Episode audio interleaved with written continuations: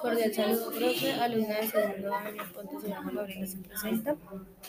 Eh, mi empresa se, se llama Tus Uniformes SAS, que se encarga de la realización de los uniformes de los distintos colegios del municipio de Madrid y también de los uniformes de la Fuerza Aérea Colombiana, ubicada también en el municipio de Madrid.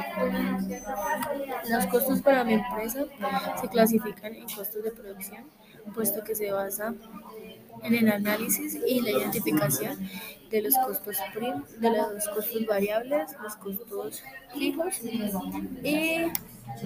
fijos. Dentro de los costos variables está eh, la materia prima que vendría siendo la tela, los hilos, los botones, etcétera.